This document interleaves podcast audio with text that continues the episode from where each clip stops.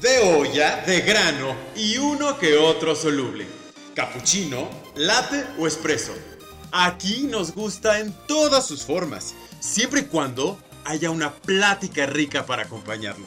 Así que no lo pienses más. Agarra tu taza, que ya se armó la cafetiza.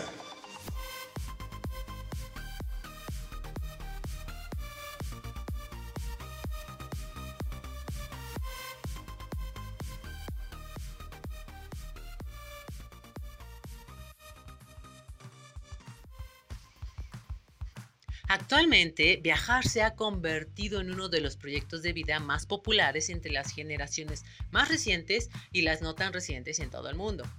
Con la llegada de las redes sociales, cualquier persona puede compartir en tiempo real una foto en algún destino turístico que quizás hace 10 años era poco conocido.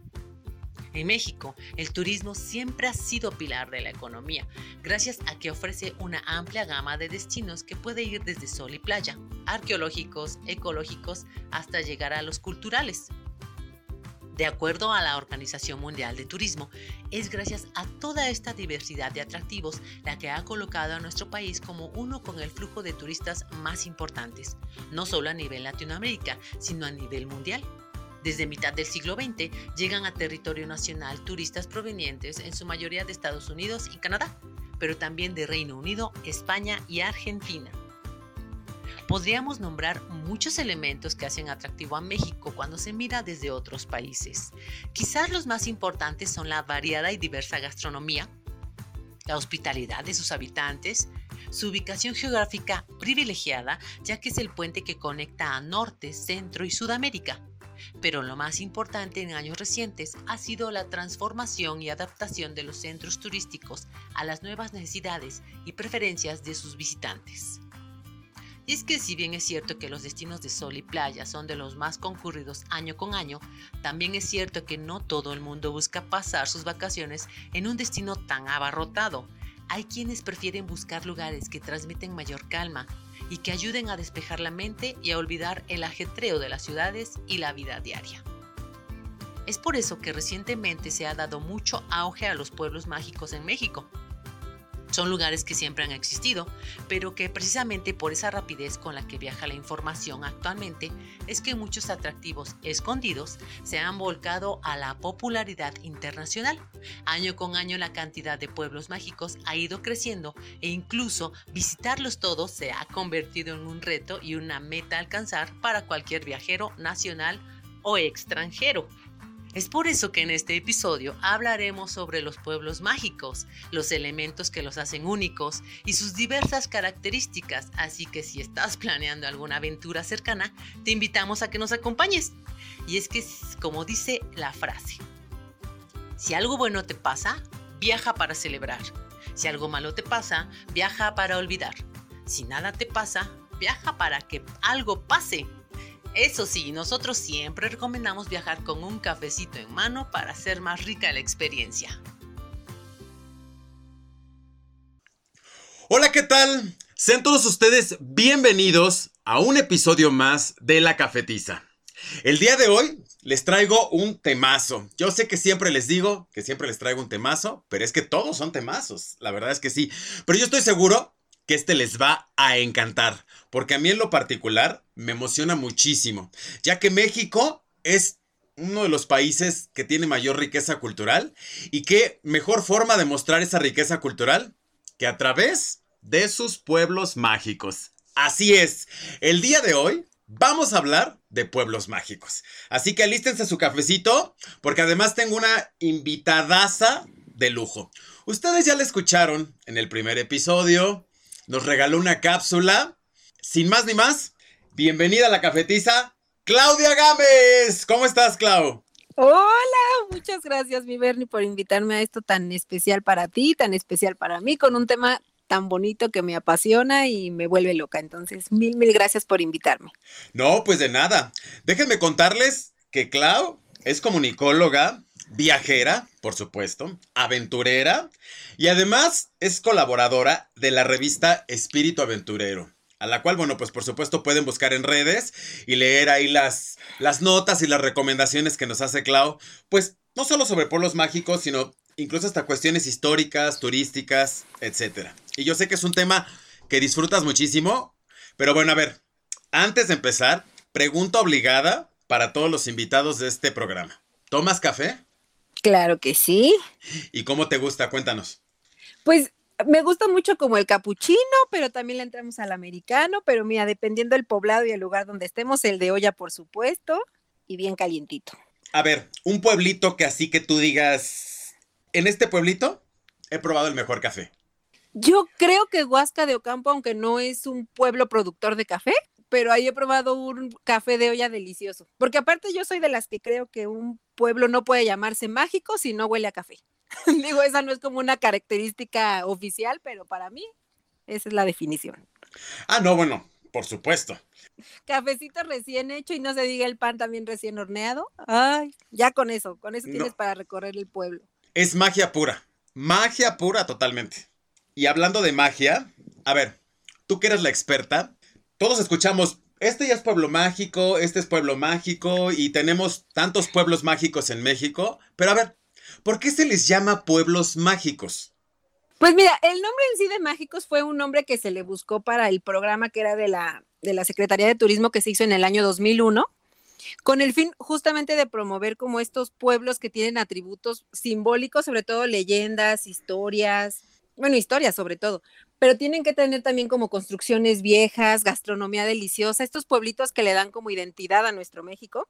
Y era una forma de, atraer turismo hacia estas localidades, pero también recibir como el apoyo un poco del gobierno, porque obviamente iban a mandar mucha gente y muchos visitantes para allá, para lo cual estos pueblos tenían obviamente que aumentar sus, sus hoteles, sus servicios médicos, o sea, garantizarle a la gente que iba a llegar, que iba a llegar a un espacio seguro, con atractivos, y pues un lugar que iba a poder recibir bien a toda esa gente. Entonces, bueno, el mágico solo fue un pretexto, pero en realidad, pues la mayoría de los pueblos mágicos, no voy a decir que todos, sí tienen este lado mágico que te hacen viajar en el tiempo, viajar en la historia. No sé, son como estos lugares que, de los que te cuenta la, abuelita y puedes llegar y puedes sentirte pues muy, muy, en un lugar muy acogedor, muy rico y en el que vas a aprender muchísimo de una forma muy divertida. Y yo creo que justamente es eso, ¿no? Ahorita que hablabas de Huasca, por ejemplo, bueno, ¿cuántas, cuántas leyendas no viven ahí, ¿no? Que si los duendes, que si las brujas, que bueno, no solamente en ese lugar, sino en cualquier otro lugar, pero digo, lo pongo como referente. Y pues a final de cuentas, todo eso es magia. Ah, totalmente. Totalmente, porque son estos lugares, en todos se van a contar, o casi en todos, muchísimos, muchísimas leyendas que quizá no fueron ciertas, quizás sí, pero de que te hacen soñar con ellas o caminar hasta con miedito por las noches, lo traen. Y hay muchos lugares que incluso ahí se aprendieron, o no, ahí nacieron ciertas recetas y también traen su propia historia, o sea, cada platillo que nos comemos, que si los chiles en nogada, que si las tortas ahogadas, todo trae su historia y eso es súper rico. Oye, fíjate que sí es cierto, ¿eh? No me había puesto a pensar en que, no sé, yo escucho mágicos y me imagino leyendas, pero también tiene que ver con la magia de la gastronomía, porque finalmente, ¿cuántas veces no hemos escuchado? La gastronomía de México pues es internacionalmente reconocida, pero pues sí es mágica, es mágica la verdad. Totalmente es mágica. Y hay algunos, o sea, es que es, mágica y aparte, en, verdad que hasta los platillos nos hablan mucho de la historia del lugar y en, realidad de la historia de México. Yo, por ejemplo, hablando de platillos que no sean tan mexicanos como los pastes en, Real del Monte, cuando llegas y te das cuenta que ahora los vemos muy como pues esta empanadita con su trenzado y así, y este en realidad pues fue un, un platillo inglés que cuando llegaron los trabajadores de Inglaterra y todos nos lo trajeron y lo adoptamos ya como platillo mexicano, pero que te enteras que esa trencita era para que cuando uno entraba a las minas, bueno, en, ese tiempo los mineros la trabajaban, pues esa, esa trencita les ayudaba para comer sus alimentos sin ensuciarlos y poder tirar esa trenza y poder comer a gusto. O sea, nos habla mucho de la historia que tiene el lugar y que ahora vamos y los disfrutamos y ya no tienen la misma finalidad, pero nos hablan de toda una historia de cómo se formó ese pueblo. Así es. Eso, eso de la trenza, sí me la, sí me la sabía, fíjate. En algún momento lo había escuchado pero de repente era así como de, ay, ¿cómo tiraba la trenza? O sea, no. que además no había, no había tanta variedad como ahorita, ¿no? Ahorita ya los encuentras de zarzamora con queso y de crema pastelera y no sé qué tanto.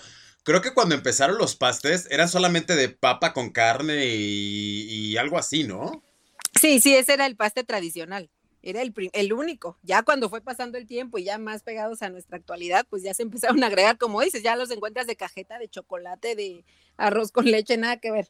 Yo sí creo que en la parte gastronómica pues hay mucha magia, en la parte de las leyendas hay mucha magia y en la parte de la arquitectura también, ¿no? De cómo está pues estructurado el pueblito, no sé, no sé tú qué opinas.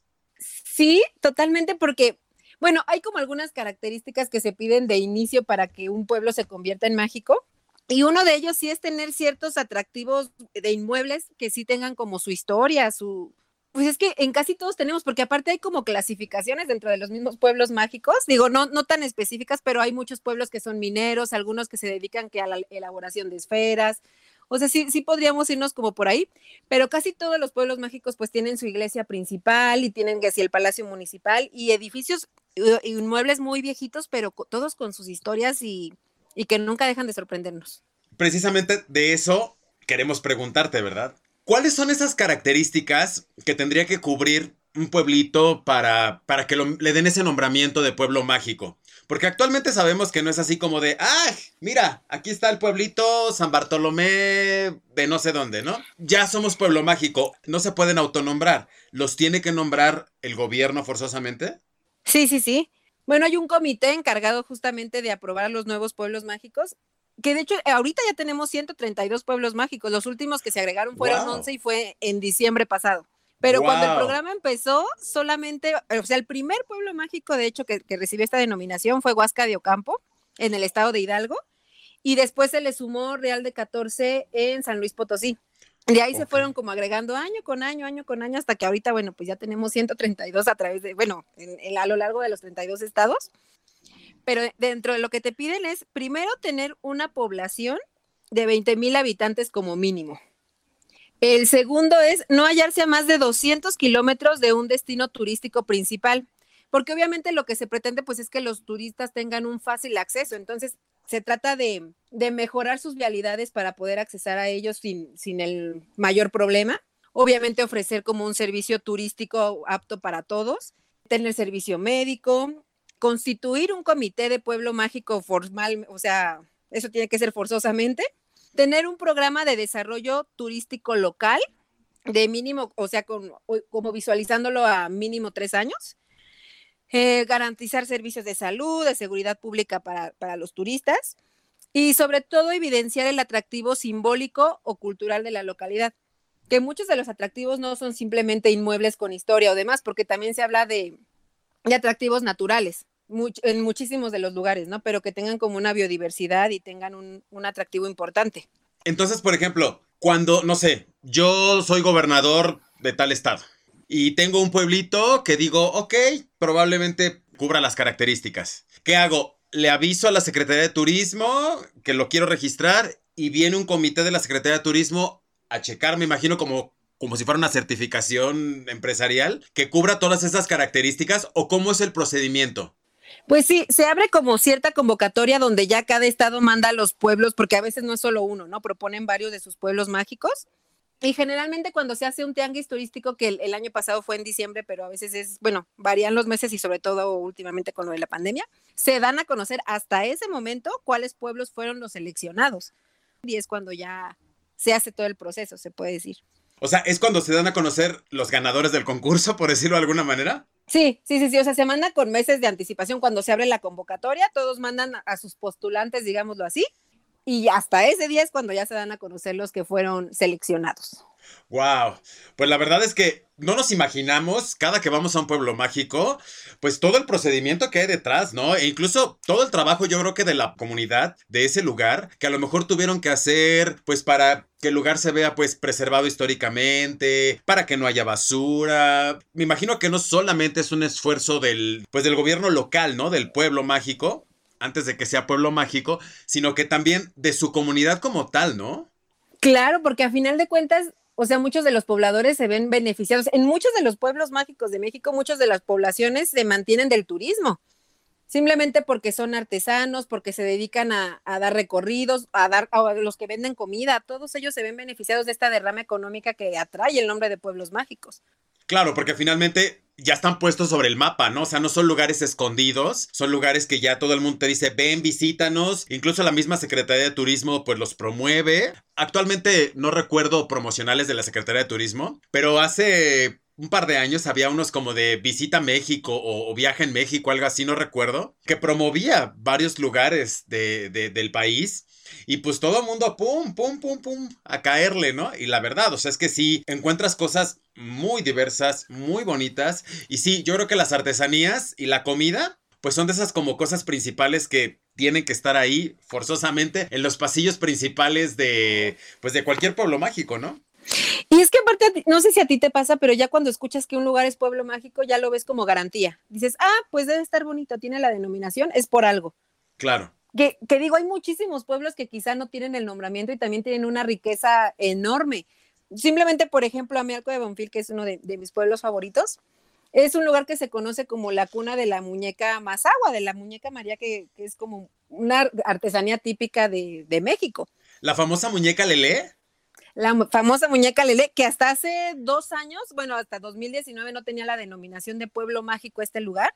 Y no solo tiene la artesanía, o sea, quizás es muy chiquito el pueblo, pero en verdad, o sea, tiene casonas muy, muy bonitas, muy históricas. Y por ejemplo, ahí también hay un museo de la muñeca artesanal que tiene más de 300 muñecas artesanales y no solo de México, de todo el mundo. Y año con año ellos hacen un festival de la muñeca artesanal y las ganadoras se van quedando también en este museo. O sea, es una delicia pasar por ahí.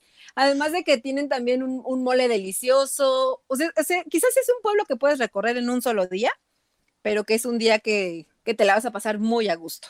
Oye, y a ver, ahorita que nos estás contando esto, este pueblo recibió su nombramiento en el 2019. Y yo recuerdo que como que de un tiempito para acá, la muñeca Lele ha agarrado un auge a nivel nacional tremendo. O sea, aquí en Ciudad de México encuentras tazas, playeras, diademas, encuentras muchas cosas. Simplemente vas sobre reforma y las personas que venden sus artesanías encuentras. Vas a este ferias artesanales en el Zócalo y encuentras cosas de la muñeca Lele que siempre ha habido, pero como que de un tiempo para acá como que está más, más en boga, pues, más de moda. La muñeca tendrá que ver que dos años atrás que recibió el nombramiento El Pueblo Mágico, ahora tiene que ver como con esta repercusión de que la muñeca Lele sea, pues, como prácticamente la superestrella del Pueblo Mágico.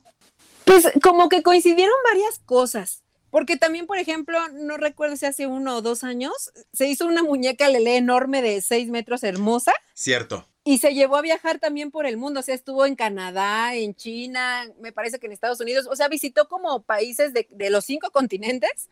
Y pues sí fue como bien bonito porque veía las fotografías de los extranjeros admirando el trabajo, el trabajo artesanal mexicano, que muchas veces en México creo que ni se valora tanto porque aquí somos de los que regateamos o de los que de los que pedimos todo muy barato sin valorar el trabajo de esas personas. Y en Amialco, por ejemplo, de verdad o sea, decenas de familias se dedican a este trabajo.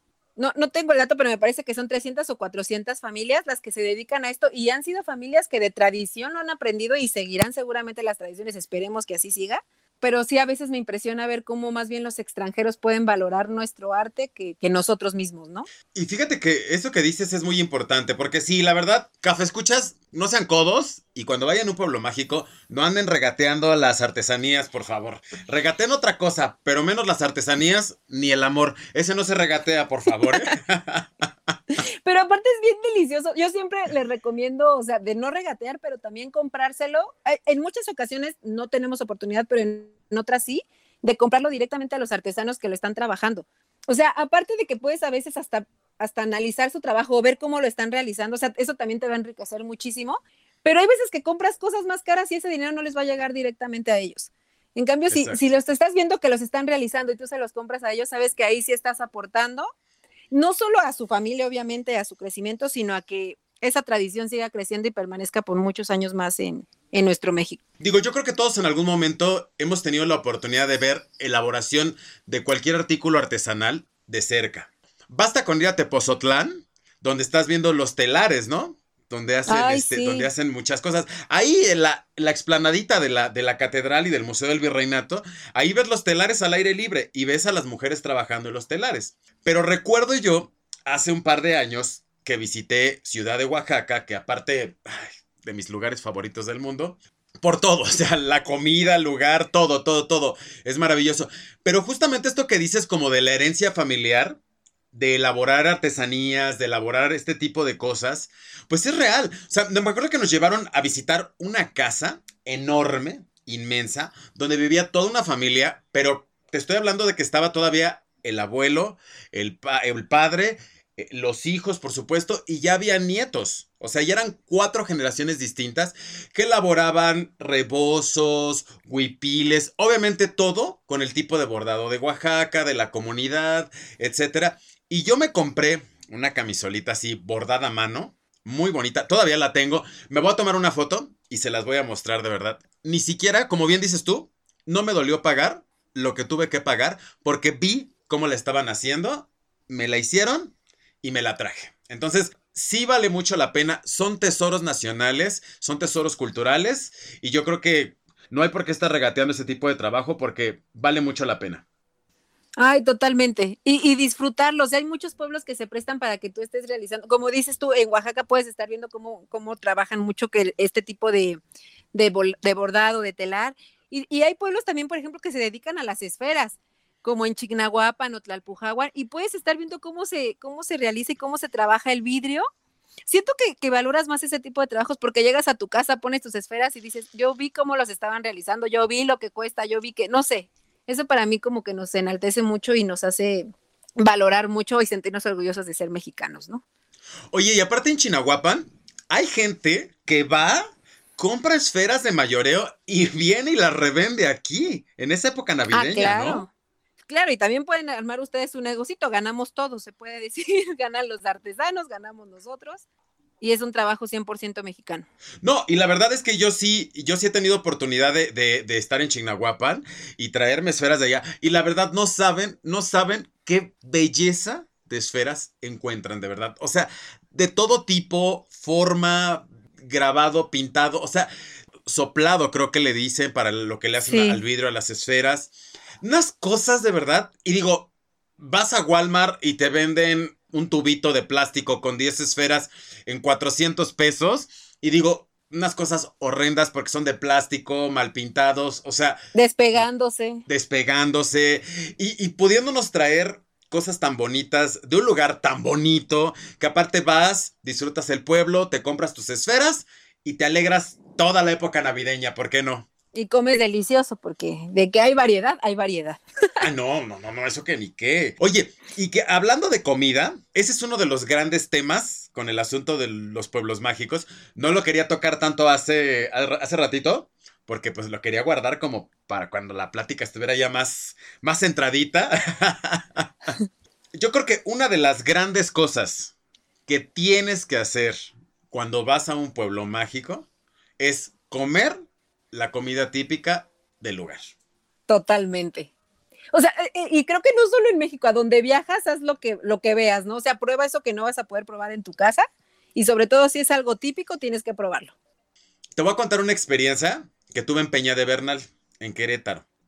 Yo no soy muy asiduo de comer nopales en muchas formas. O sea, sí los como, pero tienen que estar como muy bien cocinaditos o de cierta forma sí, de cierta forma no los como. Pero, por ejemplo, en, Peña de Bernal, el típico es la penca de nopal.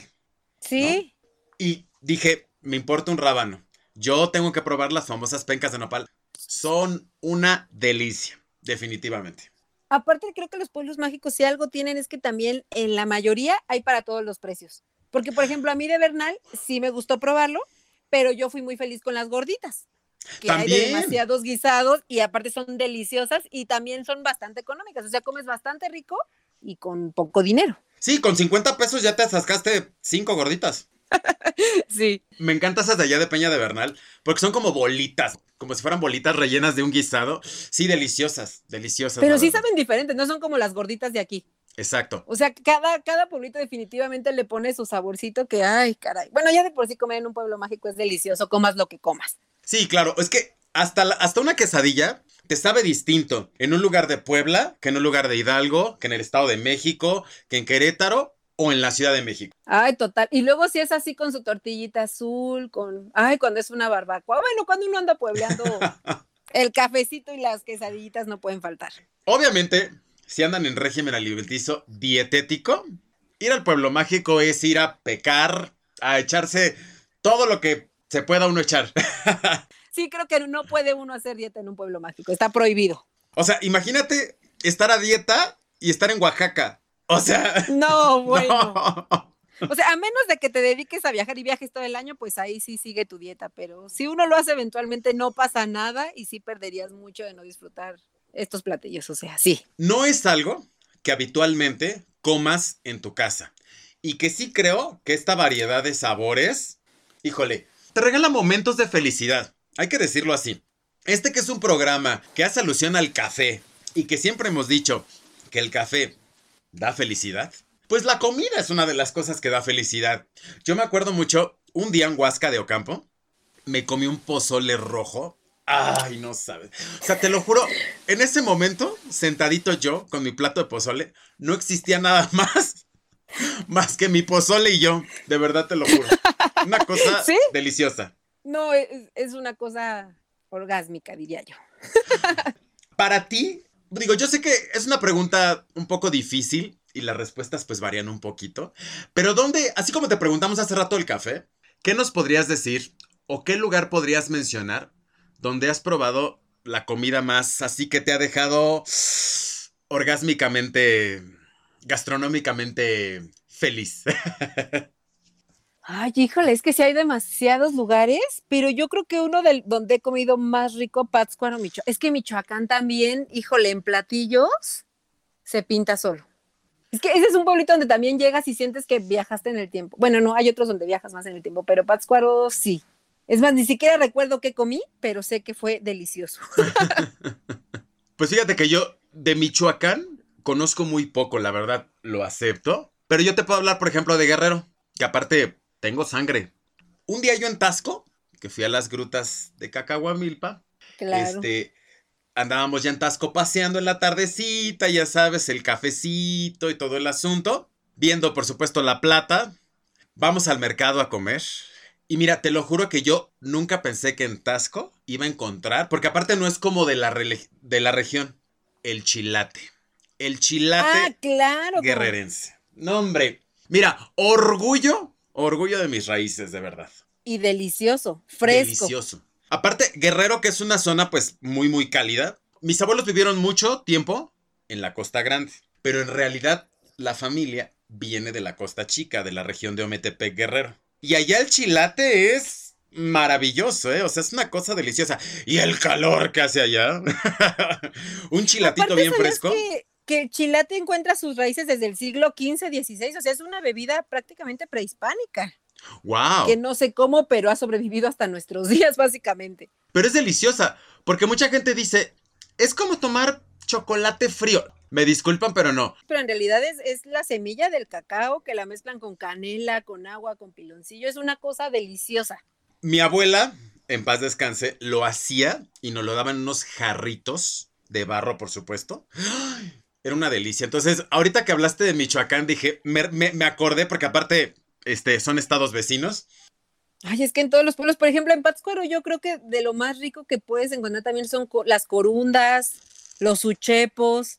¿Los has probado alguna vez? A ver, no. Cuéntanos, ¿qué, qué son los uchepos? Porque eso sí, ni me suena ni los he probado. Pues es que son como unos tamalitos bastante peculiares, pero, pero deliciosos, que aparte se combinan. O sea, yo a mí me extrañó muchísimo la primera vez que me invitaron a comerlos porque o sea, los, es a la hora de la comida, pero son tipo tamalito, pero aparte los combinas con leche. Entonces dices, ¿cómo estoy comiendo esto en la tarde? Y es delicioso. Ah, porque se sirven con crema y salsa de tomate, eso sí. Pero tienen un sabor, son como tamales, pero tienen un sabor dulce, porque, porque son hechos como con elote tierno y bien suavecito. O sea, es una cosa que se te deshace en la boca, pero muy, muy rico. Estoy pensando cómo, cómo compartirte el, el sabor, pero, pero es una mezcla bastante extraña, porque aparte es como el tamal con crema, pero lo combinas con leche. Pues suena una mezcla extraña, pero deliciosa. A ver, te, te, voy a comprometer aquí, aquí, este, con todos los cafés escuchas. Un día tenemos que hacer un programa especial de pura gastronomía mexicana, porque ahorita nada más le estamos dando una embarradita, ¿no? Sí, sí, sí. Y mira, nos metemos a, a los orígenes de los platillos, a sabores. Porque aparte ahorita que decías de los uchepos, podemos hacer tres, cuatro programas, nada más de puros tamales, ¿eh? Porque es una variedad en todo el país. Híjole, en todos lados los hacen distintos. Ah, sí. Oye, Clau, y a ver, cuéntanos. ¿Por qué crees tú que es importante para nosotros como mexicanos conocer pueblos mágicos o conocer algunos pueblos mágicos? Híjole, yo diría, hay mucha gente que a veces dice, tienes que conocer México para después conocer el extranjero. Yo no comparto esa opinión porque pues cada quien va a conocer el lugar que más se le antoje y creo que esa es la misión que tenemos que hacer en nuestra vida. Pero sí creo que el conocer estos pueblos nos hace identificarnos más y justo conocer esto, nuestras raíces, nuestras tradiciones, conocer a nuestros artesanos, nuestra música, nuestros colores, la artesanía. Y digo, nos pueden gustar distintas cosas, porque hay quien prefiere la playa o quien prefiere un pueblo, no sé, productor de café o quien prefiere el distinto clima, lo que tú me digas, pero todo pueblo, o sea, nadie sale igual de un pueblo que visitó. Te llevas algo así, no te gusta ir a museos, no te gusta ir, o sea, sales con algo ya sea de gastronomía, de música, de artesanía, y en verdad es algo que vamos conociendo de la cultura de nuestro México. Sí, por supuesto. Independientemente de que, o sea, de que te diviertes, de que pases un buen rato, de que sales un poquito de la rutina, del estrés, voy a rescatar algo bien importante que dijiste. Esta parte de identificarnos. Yo creo que cada que visitamos un pueblo mágico y regresamos a la ciudad o a nuestro lugar de origen, regresamos sintiéndonos un poquito más orgullosos de ser mexicanos. ¿No crees? Sí, pero muchísimo. O sea, yo soy de las que si voy a un pueblito, bueno, a mí me gusta mucho ir con los artesanos que están preparando las cosas, todo, y platicar con ellos, simplemente conocer, o sea, platicar con ellos no es solo saber cómo hacen la artesanía, es ver cómo se vive en esa ciudad, qué comen, qué acostumbran, de dónde viene, o sea, conoces demasiado de, de cómo llegan esos productos o cómo llegan esa, esa comida a ese lugar, y en verdad nos hace ser hasta más empáticos con la gente. Claro. Nos hace ser muy empáticos y, y como bien dices, amar más nuestro, nuestro México, valorar hasta, hasta el, inmueble, el lugar que estás viendo, dices, wow, esto tiene 200 años y sigue así, o esto pintaban, o esto, o sea, sí, nadie regresa igual. Y, y aparte, o sea, viajar a pueblos mágicos ni siquiera es una cosa que implique demasiado dinero. Digo, habrá unos pueblos que sí, dependiendo de dónde te encuentres y hasta dónde quieras viajar, pero siempre tenemos pueblos cerca y de hecho hay algunos pueblos que hasta puedes visitar dos en un día porque están demasiado cerca. Están a menos de media hora y haces como tu tour completo y de verdad vienes, pero que te, enriqueces de una manera impresionante. Claro, como, no sé, el Estado de México, que tiene muchos pueblos mágicos, este, o sea, tiene su lado bonito el Estado de México, no crean que nada más es Ecatepec Inesa. O sea, no, no. Claro. Que por cierto, no son pueblos mágicos, porque no sé si te acuerdas, hace un par de meses que decían, que Catepec ya era pueblo mágico y yo, pero ¿de dónde? No. no, claro, fue una broma, eso hay que dejarlo muy, muy claro. No, pero, sí, tiene, varios. Bastantes y muy bonitos, ¿eh? El Oro, Malinalco, Metepec, Tepozotlán, Tepozotlán, Valle de Bravo, Teotihuacán, Villa del Carbón, wow. Aculco, y se me debe estar escapando por ahí alguno, pero en verdad sí tiene demasiados. ¿O, o Tumba no es un pueblo mágico? Otumba, no. No, me ¿verdad? si fue de las últimas denominaciones, pero creo que no. Sé que es donde hacen la, la feria de la tuna y la del burro, ¿no? Ajá. Pero tenía esa duda si era pueblo mágico o no era pueblo mágico. No, no, no. Hasta el momento no. Eso ah. eh, creo que está reconocido más bien como pueblo con encanto, que es otro tipo de denominación que digamos no tiene como la denominación tal cual de pueblo pueblo mágico, pero sí son pueblos con historia, digámoslo así. Platícanos tantito, ¿qué es eso de pueblos con encanto? Si quieres luego hacemos un programa de lleno de esto. Pues digamos que es otra denominación, pero como más local. No son tal cual como que ya México los reconozca a todos como tal, pero sí sirve también para fomentar como la comercialización pues local, nacional de, de los productos, sobre todo de, del Estado de México, porque creo que son los que más, o sea, los que fomentaron esto de los pueblos con encanto. Y son bastantes también, ¿eh? Ok. Ahí, ahí sí entra Colman, eh, está Gilotepec, Otumba, Tlalmanalco, o sea, pero son bastantes, son como 20, 30. Yo, por ejemplo, sí hacía la referencia a Otumba, porque yo sí conozco Otumba. De hecho, tengo una compañerita de trabajo que vive en Otumba, aquí le mando un saludote. Este, conozco Otumba y la verdad es que se me hace un lugar muy bonito. Digo, seguramente debe tener sus lugares oscuros, como todo el mundo. De niño, en algún momento llegué a ir a la Feria de la Tuna y a la del Burro, eso sí me acuerdo perfecto. Y ahora ya de adulto, sí lo he llegado a visitar dos, tres veces y sí se me hace un lugar muy agradable, la verdad. No, claro, es, es, como a Colman también, ¿no? Que no tendrá esta denominación, pero pues también ahí, o sea, en ese convento fue donde llegaron las primeras piñatas a México, las primeras pastorelas, o sea, como decimos, no, no todos tendrán la denominación, pero en verdad hay pueblos súper ricos y que a lo mejor no han recibido esa denominación, pero que todos nos, nos enriquecen y nos muestran algo muy interesante. Claro, porque además está este lugar en el Estado de México, que no es pueblo mágico, pero recuérdame en dónde está. Se llama Molino de las Flores. En Texcoco. Texcoco. ¿Y Texcoco es pueblo mágico? No. Pero fíjate. Pero el Molino de las Flores debería ser. Pero, pero, fíjate, tiene este, este lugar que si no lo han visitado, o sea, para ir un domingo con la familia, con la novia, con el novio, es un lugar padrísimo. Es el casco de una hacienda. No saben qué magia tiene. Aparte que ah, tiene muchas actividades culturales. Es muy económico y es muy accesible. Y la verdad es que para ir una experiencia de un día ir y regresar, vale mucho la pena, ¿a poco no? No, y aparte este lugar fue también set cinematográfico, o sea, en varias películas como que vemos del cine de mexicano que pareciera que estar en una hacienda muy recóndita, en realidad es el Molino de las Flores que nos queda muy cerca a los que vivimos en la Ciudad de México, y es un lugar con muchísima historia, porque empezó siendo un batán de paños, le llamaban en aquel entonces, como en el siglo XVI, a mediados del siglo XVI, y de ahí ha pasado por varios usos, incluso fue una hacienda pulquera, que también en, en la época de, de Porfirio Díaz, en el Porfiriato, pues fue la principal bebida que tenía México y había demasiadas haciendas pulqueras. Una de ellas fue, fue ahí en Molino de las Flores, pero bueno, ya. Ahorita es un lugar donde uno puede pasar un rico fin de semana y aparte se come delicioso también y hay pulque y hay opciones, pero sí, hasta para set cinematográfico, fotográfico, está increíble. Voy a confesar aquí, pero nada más se queda entre tú y yo, que yo soy de esas personas rarísimas que no les gusta el pulque. Lo siento. Sí es cierto. lo siento, lo siento.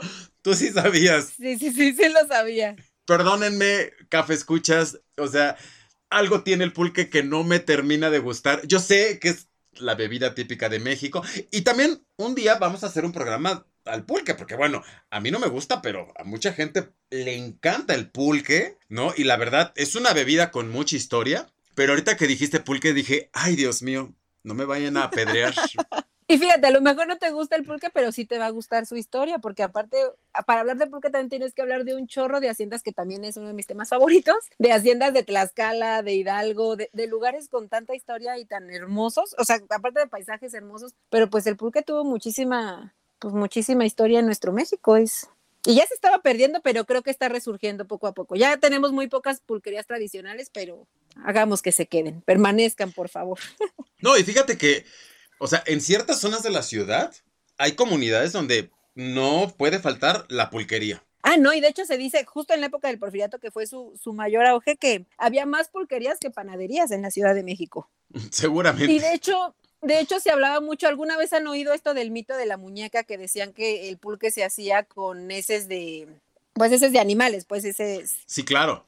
Y esto hasta donde se nos ha dicho, fue una total mentira que se hizo para favorecer la producción de cerveza que estaba naciente en ese momento y pues lo lograron porque digamos que la cerveza entró con todo y el pulque fue desapareciendo poco a poco, afortunadamente no del todo, pero de ahí nació ese mito, no les crean y tomen pulque. Ah, bueno, menos mal, menos mal que Clau ya nos aclaró. Y, créanme que no es por eso que no me gusta, ¿eh? a mí en realidad porque la consistencia no me encanta, pero bueno, ese es otro tema. A ver, Clau, para cerrar así, por supuesto que le vamos a tener que hacer segunda parte, ¿eh? Sí, para hablar de la comida también y de, de las bebidas. Exactamente. No, y de muchas otras cosas que, que, quedan así como al aire. Pero a ver, cuéntanos así. El top 10 pueblos mágicos imperdibles. O sea, sí, los que tú digas, estos no te puedes morir si no fuiste por lo menos una vez. Y sí va a ser como muy mi top, o sea, porque sí entiendo que cada persona va a tener su lista, pero para mí, para mí, o sea, el primerito sí tendría que ser Huasca de Ocampo, simplemente porque fue el primer pueblo en recibir la denominación de pueblo mágico y por algo lo es. En verdad, cuando lo visiten se van a dar cuenta por qué, porque sí tiene un ambiente tan campirano, tan... O sea, sí, tiene un ambiente que te hace disfrutar el fin de semana de una manera impresionante y tiene muchísimos atractivos turísticos cerca, tiene historia, tiene leyendas, tiene tradición, tiene muy cerca otro pueblo mágico que es Real del Monte, que también es, es de mis favoritos, aunque debo decir que este pues tiene mucha cultura inglesa, bueno, también fue el primer, fue el lugar al que llegó el fútbol en México, eso debemos decirlo, que, que llegó también con los ingleses. Pero bueno, yo diría que Huasca de, de Ocampo y aprovechen por ahí para conocer Real del Monte, que también es hermosísimo. El, ay, jole, el segundo para mí yo creo que sería, o bueno, el tercero, ¿verdad? Porque ya dije Huasca de Ocampo y Real del Monte. El tercero para mí sería Real de 14, uno de mis favoritos en el mundo, porque literal, hagan de cuenta que los que no han tenido oportunidad de visitarlo, cuando llegas a este pueblo, que tuvo su mayor apogeo también en, en el siglo XIX, llegas y tienes que cruzar por un túnel que se llama de Ogarrio, pero hagan de cuenta que ustedes llegan y están como ahorita en el siglo XXI. ¿En qué siglo estamos? ¿En el este, siglo bueno, XXI? en el siglo XXI. Es la pandemia, es la pandemia. Sí, perdonen, perdonen. Sales del túnel y literal estás como en ese siglo XIX. O sea, parece que el tiempo se congeló, literal. Entonces es un pueblo que, que te va a conquistar con su encanto. Y aparte, este pueblo fue considerado minero fantasma porque llegó un punto donde, donde las minas dejaron de trabajar y la mayoría de la gente se fue a trabajar a Estados Unidos a otros lugares y el, el pueblo quedó abandonado. Ahorita ha resurgido muchísimo con el turismo, pero, pero en verdad parece que el tiempo se congeló y ustedes van a ver las edificaciones que parece que se están cayendo, pero, pero conservan esa magia y ese atractivo y ese, o sea, este pueblo llegó a ser de hecho tan, tan poderoso que llegó a tener su propia casa de moneda. O sea, es, de los pocos pueblos que, que, lo tuvo y digo, en algún momento cuando pasó todo esto y, y, se convirtió en fantasma, pues quedó abandonado, pero en verdad tienen que conocerlo, tienen que disfrutarlo. ¿Qué otro sería? Zacatlán de las Manzanas. Ok, en Puebla. Zacatlán de las Manzanas en Puebla. Este lugar, aparte de que, hijo, es que todos tienen unos atractivos divinos. Este, por ejemplo, tiene que ver mucho también con la historia de los relojes monumentales, por ejemplo, porque era un pueblo que también se dedicaba mucho a eso. Y es más, el, el reloj que vemos aquí en el Parque Hundido viene de allá, de, de, la, oh. de, los, de los relojes de allá de, de Centenario, que era de la familia Olvera. Y también tiene muchísima historia, pero aparte este pueblo tiene algo que también por la altura llega una neblina por la tarde que en verdad parece que te sientes entre nubes, o sea, llega la neblina, se va la neblina. A este sí lo llamaría yo totalmente pueblo mágico solamente por ese por ese efecto de la naturaleza. De hasta verdad. por su clima. Sí, hasta por su clima. Este es el pueblo de la sidra. Sí, justo. De ahí el Zacatlán de las manzanas, por ser también productor de manzana y pues obviamente de sidra. Y no, o sea, también está. Ay, no dejen de probar el pan relleno de queso. No sabes. No sabes qué delicia. Perfecto, anotado. Otro que diría Tasco. Para mí Tasco. también, hijo. Tiene demasiado, demasiado. Y bueno, obviamente, o sea, darte una vuelta por ahí también te vas a dar cuenta de por qué la tradición platera, en Tasco. La iglesia de Santa Prisca, por Dios, es hermosa. No pueden dejar de verla. Tomarse un cafecito en una de las cafeterías que están por ahí en un balconcito. Obviamente visitar las grutas de Cacahuamilpa ese okay. creo que es uno de, de, lo que puedes ir con pareja, con amigos, con, híjole, con quien quieras, ese pueblo, no dejen de visitarlo, por favor. Y prueben Ven... el chilate. ah, sí, si lo encuentran. claro, claro. Hay otro, por ejemplo, bueno, es que yo soy muy de pueblos mineros, me encantan los pueblos mineros. Y hay un pueblo que no se le ha dado todavía como tanta difusión, que a la vez ese es, también es un poco de su encanto. Digo, estaría padre que llegue más gente para los, lugareños, pero en, en Mineral de Pozos en Guanajuato, también es un lugar donde, o sea, el pueblito pues está chiquito y tiene donde hospedar, que, que muchos de los hospedajes de ahí son como casonas de la época, entonces son hoteles chiquitos que tienen nada más como cinco o seis habitaciones, que te sientes como en una casa, pues, pero están hermosos porque la mayoría los han convertido en hoteles boutique. Y de hecho, en uno de esos hoteles es el, está instalado el primer spa de cerveza en México, que pues la experiencia está bastante divertida, ¿no? Para todos los amantes de la cerveza, pero entre sus atractivos turísticos son varios cascos de haciendas que todavía están bastante bien conservados y que de verdad, bueno, también son como sets así cinematográfico y fotográfico hermosos porque, porque lo son y en verdad vale muchísimo la pena que lo visiten. Otro de oh. mis favoritos. Anotada eh, también la recomendación. Ay, es que hay muchos. Por ejemplo, hay uno, Cuitzeo en Michoacán. La verdad es que, o sea, sí tiene un, tiene un ex convento muy bonito y todo, pero para mí el llegar ahí es como una de las carreteras escénicas más lindas que he visto en mi vida, porque literal para llegar vas así en la carreterita y de los dos lados hacia donde tú veas es agua, porque está el lago. O sea, está hecho de una manera que, que desde el simple hecho de que vas llegando ya te está impresionando. Ese pueblo también visítelo cuando puedan, por favor. Ese no lo conozco. La, lo, ya vale lo tendré en cuenta ya con la pura carretera valió la pena. Digo, okay. el lugar es hermoso, pero yo quedé impactada por la carretera. Espero que a ustedes les pase lo mismo. Perfecto. eh, ¿Cuántos llevamos? Ya no sé. Llevamos siete. ¿Qué otro puede ser? Ah, bueno, Bernal. Bernal es uno de mis favoritos en el claro. mundo. Está, está muy chiquito, no me dejarás mentir, porque sé que también es uno de tus favoritos. ¿Cierto? pero también es uno, o sea, donde puedes disfrutar delicioso y aparte está muy cerca si quieres hacer la ruta del vino y el queso, se come delicioso, como que son esas experiencias que puedes armar de fin de semana o incluso de un día, pero, pero divino. Y digo, la peña de, Bernal que también le adjudican mil cosas, porque de hecho la gente de Bernal es longeva. La gente de Bernal muere muy grande y le atribuyen según que es la peña de Bernal. Y así digo, cada quien crea lo que crea, ¿no? Pero, pero bueno, es, es, un, es un lugar muy bonito. Yo pienso que la gente vive más pues porque es un lugar súper tranquilo, súper de paz, de reposo, sin estrés, o sea, y se come delicioso. Pero fíjate que sí tiene una energía muy particular.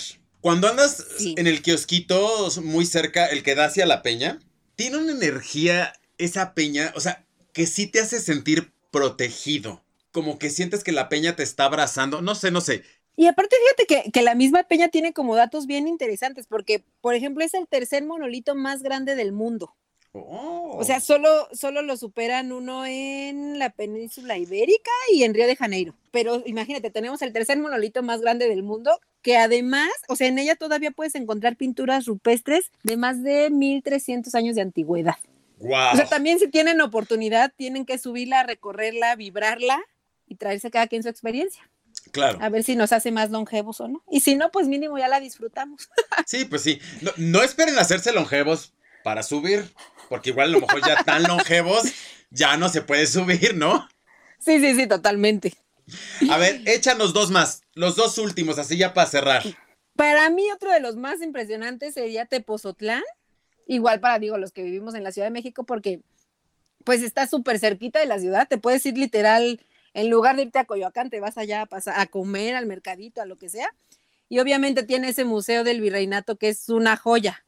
Es una joya del barroco mexicano y lo, que van a encontrar allá adentro, o sea, vale la pena. O sea, llévense sus buenas horas para recorrer ese museo porque, porque es historia pura. es enorme. No, y tiene una super colección de objetos, es, del periodo virreinal, de ahí viene su nombre. Pero, o sea, tiene también la colección de monjas coronadas. Digo, es, es unas pinturas que, bueno, luego podemos hablar de ese tema, pero tiene cosas muy, muy impresionantes. Han de saber que nosotros estudiamos teatro juntos y con la compañía de teatro donde estuvimos muchos años, la verdad es que nos llevaban a, hacer presentaciones a ese museo y no me dejarás mentir que cuando pisábamos escenarios de ese museo, nos daba otra energía totalmente. Totalmente. Entonces, ahora nos está quedando claro por qué pueblos mágicos, porque sí es real que tienen esa magia, sí te hacen sentir distinto. Y aparte, ay, las quecas de Tepozotlán, deliciosa. Sí, fíjate que yo creo que te iba a decir Tepoztlán, ahorita que existe Tepozotlán también sería mi top, pero no, la verdad es que, híjole, el décimo yo creo que sí estaría entre Tepoztlán o Pátzcuaro, ay, todos. Ok, dejémoslo, Tepoztlán y Pátzcuaro en empate. En empate. Perfecto. Pero como dices, o sea, creo que, creo que cada quien le encuentra su propia magia en, en, lo que le busca, pero de ahí viene, de ahí yo le daría ese nombre, ¿no? Digo, obviamente fue un pretexto para lo que se buscó el nombre, pero hay, hay pueblos que sí tienen su encanto, su magia y tienen que descubrirlo. Bueno, independientemente del top que nos diste, yo le traigo ganas a un pueblito mágico muy lejos de aquí, porque está en el norte del país, está en Baja California Sur, que se llama Todos Santos. Ya tenía maleta lista, ¡Pum! Pandemia. Pandemia. Pandemia. Y me quedé con las ganas, pero nada más que pueda, me voy a ir para allá. Porque tiene esta combinación de ser un pueblito mágico, poco conocido, pero además está la playita. Entonces tiene como esta combinación que, ay, no, no, no, se antoja, se antoja, se antoja. Y sí, como te digo, cada quien me encontré sus favoritas dependiendo a tus gustos. Tú, por ejemplo, quieres playita. Y ahí está tu combinación perfecta. Hay quien busca más la gastronomía, que si lo viejito, que si lo antiguo, y, ahí está la riqueza. Por ejemplo, el tuyo, ¿cuál sería tu pueblo mágico favorito que ya hayas visitado? Real del Monte, definitivamente. ¿Sabes? Se me hace como de maqueta. O sea, donde está el mercado y enfrente está el kiosquito. Bueno, sí, es que son, son dos kioscos, si no mal recuerdo. Uno está del lado como de la iglesia y hay otro enfrentito como, como hacia abajo. Como toda esa, esa imagen, me siento yo como te lo juro, como en otra dimensión. O sea, no sé. Aparte que me da mucha paz caminar en esas calles. Yo creo que por eso ese, ese lugar me encanta y sería mi favorito. Es que son lugares tan pintorescos, tan... parecen sets cinematográficos, literal. No, y no te quiero contar la de pastes que como cada que voy. ah, no, bueno, esa ya ya es otra historia. Y, luego, y como decías tú, o sea, luego, luego de ahí, Huasca, o sea, Ay, y por sus haciendas. Si van a Huasca, visiten sus haciendas, por favor. Ah, Lo más maravilloso de Claro, claro, claro. Nada más que no vayan con un grupo de amigos, este, que les vayan a meter un susto en las catacumbas de las haciendas. Porque les contamos, les contamos, les contamos. Sí, cuéntales. sí, les contamos, ¿verdad? En la hacienda de San Miguel, Santa María Regla. discúlpenme ustedes. Iba Clau, por supuesto, iba yo, íbamos otros amiguitos. Ahí vámonos metiendo a las catacumbas. Oscuridad, no ves. Y pues sí te da cierto, cierto miedito, ¿no? No vamos a decir quién, pero un fulano se le ocurrió meterme un susto. Bueno, no, no les quiero contar. Cuéntales tú, Clau. Tremendo gritote que pegué. No, bueno, yo creo que se escuchó en toda la hacienda y miren que estábamos en lo más profundo de las catacumbas y casi salió volando, pero no saben. Pero grito. O sea, pero un señor grito. No, no y no era para menos. Son lugares hermosos, pero que sí, sí sientes, sí, o sea, aunque vayas acompañado a meterte ahí, sientes esa vibra de la gente que, que vivió, que sufrió quizá en esos lugares y que, no, sí, transmiten otra. Si, las- si esas paredes hablaran, Ay, no, No, no. que no hablen. ¿Me habla una de esas paredes? No. ¿Qué? no la cuentas. Ya no salgo de ahí, ¿no? ¿Para qué quieres? O me pongo a platicar con la pared. Porque ya ven que a mí casi no se me da platicar. A sacar la información, ¿cómo no? Eso no se ve todos los días. Oye, capaz que le saco mi micrófono y le digo, a ver, pared, vamos a hacer un podcast. Eso sí. Perfecto. Muchísimas gracias, de verdad. Por supuesto que vendrá segunda parte, tercera, cuarta. No se les olvide, por supuesto, este, seguir a Clau en sus redes, eh, leer sus, sus reseñas en la, en la revista de Espíritu Aventurero. Y mi querida Clau, te agradezco muchísimo por esta plática, te agradezco mucho por todo lo que nos aportaste, por toda esta información que nos diste. Tú sabes que la cafetiza es tu casa. Ay, gracias a ti. Espero haberles compartido un poquito de esta pasión por los pueblos mágicos y viajen, viajen todo lo que puedan, conozcan, disfruten nuestro México. Así es. Y por supuesto que si van a viajar, con un cafecito en mano. Sí, como debe ser. Pues muchísimas gracias, mis queridos cafescuchas. Hemos llegado al final de este episodio. Yo soy Bernardo León. Esto fue La Cafetiza. Hasta la próxima. Esperamos que hayas disfrutado de este episodio tanto como nosotros. Recuerda que este es un espacio para todas, todos y todes. Así que no olvides seguirnos en redes sociales y dejarnos tus amables comentarios. Nos vemos cuando se arme la próxima cafetiza.